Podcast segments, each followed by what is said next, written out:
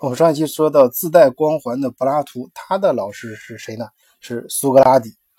提到苏格拉底，我相信很多朋友都会想起另一幅名画，就是大卫的《苏格拉底之死》，讲的是作为雅典公民的苏格拉底被雅典法庭判处了死刑，而罪名就是他不非常腐蚀了雅典青年的思想。其实说白了，就是因为他不相信神。其实根据当时柏拉图的记载呢，苏格拉底是有机会逃跑的。嗯，至少他学生们已经准备好了去贿赂监狱的守卫，而且给他安排好了逃跑路线啊。他这一出来就帮他离开雅典。但是苏格拉底拒绝逃跑，因为他告诉他的学生，他必须遵循这个城邦的法律。服从这个城邦的公民和法官以及陪审团所审判的结果，否则他就违反了他和这个城邦之间的契约。而这一套呢，正好是苏格拉底整天给他的学生们去讲述的这种原则。其实他的意思就是说，只有他用他自己的这种死，这种实际的行为，才能够去。对抗他的真正对抗他的呃对他的这种判决，就是判决是让他信神，而他用他自己死告诉他，他信仰的是城邦的法律、公民的契约。但大卫的这幅《苏格拉底之死》这画为什么这么有名？因为他对人神神情的这种把握更加深刻。他还描述出了当时苏格拉底那种很矛盾的心理。就是用有些人的评价，就是他当时，呃，死的非常的安详，但又极为痛。苏格拉底死那年是公元前三九九年，当时柏拉图是二十八岁。他送走了老师之后，对当时的政治体制彻底绝望，所以就离开他所在的这个城邦，而是到欧洲其他地方。那就是他那个时候。呃，希腊能古希腊能到的啊，近的一些地方，像意大利啊、西西里岛啊、埃及啊等等，想去这些其他地方寻求新的知识。其实我觉得是他在出行中对自己的呃这个老师啊和自己学过的知识重新思考，因为他嗯在内心深处啊，当然非常尊敬他的老师，但是他又觉得像他的老师苏拉底这种强调啊，就是自己。死死用自己的死去证明这个制度什么的，他觉得有一点迂腐，呃，而且你所坚持的这个这个原则、这个法律的权威呢，是不是有些太教条了？啊，你应该有一个更高的信仰，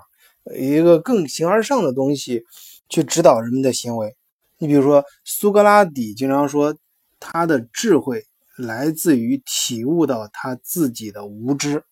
而这个智慧到底是什么呢？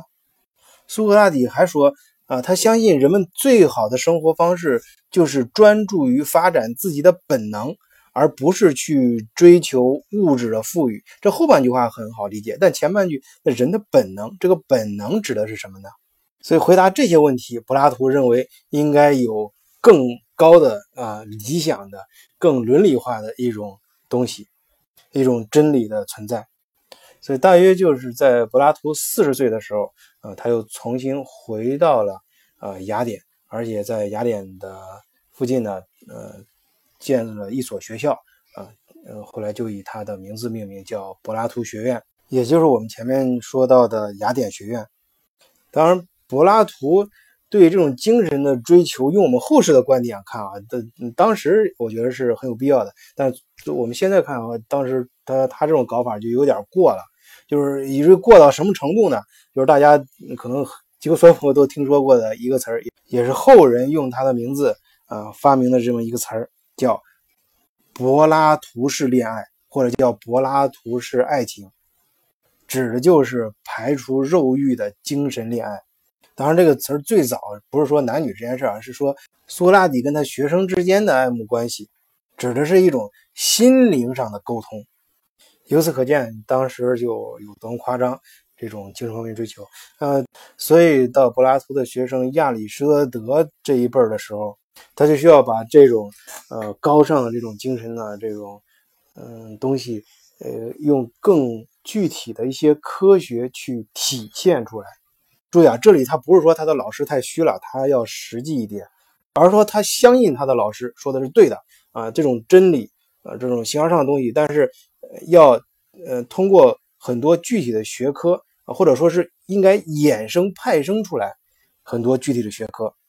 说到这儿呢，我也顺便插一嘴，就是很多书里面，或者说是基本上所有的书里面都是称，呃，古希腊最重要的三个哲学家，就是我们刚刚说过的，从苏格拉底到柏拉图，再到呃伊呃亚里士多德。但我觉得不能称他们是哲学家，因为哲学作为一门学科，我个人认为应该就是从康德开始的，之前那些不应该被称为哲学。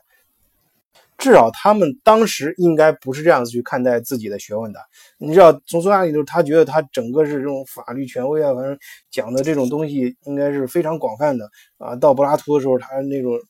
理想很神圣的这种呃精神方面的东西，而到亚里士多德，他就把他就是就是指着当时的学科，他认为那就是当时的，他们认为当时那就是当时的智慧，当时的所有的科学。啊，就是包括呃物理学、呃诗歌、音乐、生物学、经济学啊、动物学，甚至逻辑学、什么政府伦理这些。所以我觉得，呃，这这呃很多网上包括书上写的啊，西方哲学的呃三个最初的奠基人吧，啊，这三人应该说是那是他们对当时科学的思考。我觉得更想更想说他们是三个。思想家，只是我们现在呃提到哲学的时候，这哲学去回头去看的时候啊，我们以现在的目光换个角度去看的时候，哎，觉得他们提出的很多一些东西啊，伦理啊方面东西符合现代哲学一些本源的一些思考。而事实上，亚里士多德确实是做出很多一些学问啊思考的时候是非常有哲理性的。那么它的这些哲理具体什么呢？我们下期再讲。